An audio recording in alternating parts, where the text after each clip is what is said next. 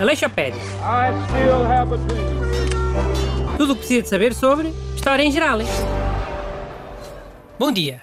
Bem-vindos a uma Aleixopédia muito especial. O Busto está de volta. É a primeira vez em semanas que temos aqui os dois grumetes juntos. Olá, bom dia a todos. É é bom estar de volta a este programa também. De volta, mas com cuidado. O Busto tem um plástico à frente, para não mandar gafanhotos para a cara. E o Renato também, de gafanhotos é ela por ela. Boas, malta. Sempre aqui já sabem, nunca vos falho.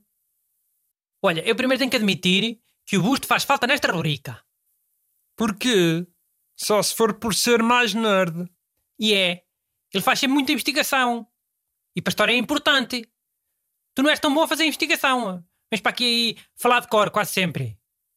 Hum. O Busto pode saber muito dos livros, mas não sabe nada da vida real. Está Tá bem, mas de vida real falas no Aleixo Amigo. Aí é que é importante ser, eh, ser vivaço. Na Aleixopé tens que saber dos livros também. E ah, ok. Da próxima fica em casa fechada a ler livros também. E fazes tu os programas todos sozinho. Mau, Renato.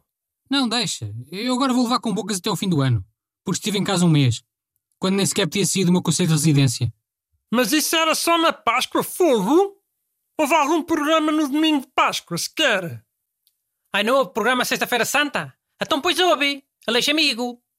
Pronto, houve um. Augusto, tiveste folga na Sexta-feira Santa. Uma folga que te deu para um mês. Renato, acabou. Andas para aí a, a acumular saibo? Não torna de lá para fora a apanhar are. Busto, diz aí o assunto de hoje. Então, eh, neste dia, há 499 anos, morria Fernando Magalhães, na Batalha de Mactan, nas atuais Filipinas. Foi ainda a meio da sua viagem de circunnavegação. Esperava-se mais um ano e fazia-se 500 anos. Tem algum jeito de fazer 499? Ah, para o ano, a Alexopédia sobre história, também? Boa, não sabia. Não é, mas dá para falar na mesma. 500 anos de Fernão Magalhães até dá para um Aleixo FM. Sabe lá, vocês estão a trabalhar aqui para o ano. Posso ter que despedir toda a gente. Ou ser despedido até. Bem, mais uma crise económica financeira. E há, tens razão. Estamos a viver um período da história sem precedentes.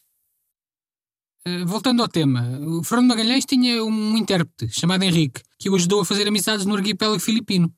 Então, para provar. que- Henrique? Como é que esse Henrique falava filipino? Ele originalmente não se chamava Henrique, né? Foi o nome que lhe deram em Espanha. Era um escravo dali daquela zona que tinha sido capturado 10 anos antes. Aliás, até há quem diga que terá sido ele a primeira pessoa a dar a volta ao mundo. Porque, como já tinha ido do Sudeste Asiático para a Espanha 10 anos antes, depois voltou para o Sudeste Asiático do caminho oposto. Para mim foi esse escravo que matou o Fernão de Magalhães. De vingança. Com os amigos da terra dele. Bem, como eu dizia, o Fernando Magalhães fez alianças com líderes locais. E, para provar a sua amizade com o rajá da ilha de Cebu, Fernando Magalhães resolve matar um inimigo dele. Foi o Lapu Lapu, o chefe da ilha de Mactan. Lapo Lapo era o nome do chefe? Sim, ainda hoje é um grande herói da resistência filipina ao colonialismo.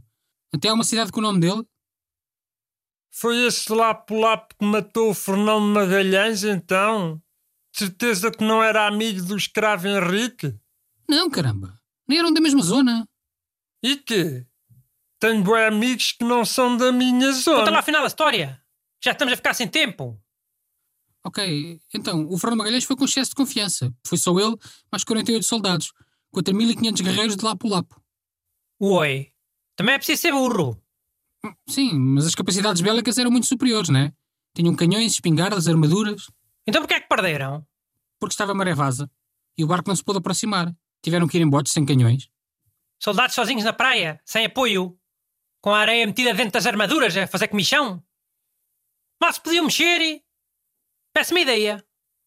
Sim, foram derrotados facilmente, mas mais de metade conseguiu fugir. Fernando Magalhães é que morreu lá, levou com uma seta envenenada. Mano, isso foi complô do Henrique com os filipinos. Só pode. Ninguém caía numa dessas. Ou dos espanhóis? Quem é que assumiu a chefia da expedição a seguir? Não foi o espanhol? Sebastião Elcano? Sim, mas antes disso houve dois portugueses a mandar. Olha, o primeiro era genro do próprio Fernando Magalhães. E foi morto à traição pelo Rajá de Cebu, o tal que era aliado deles.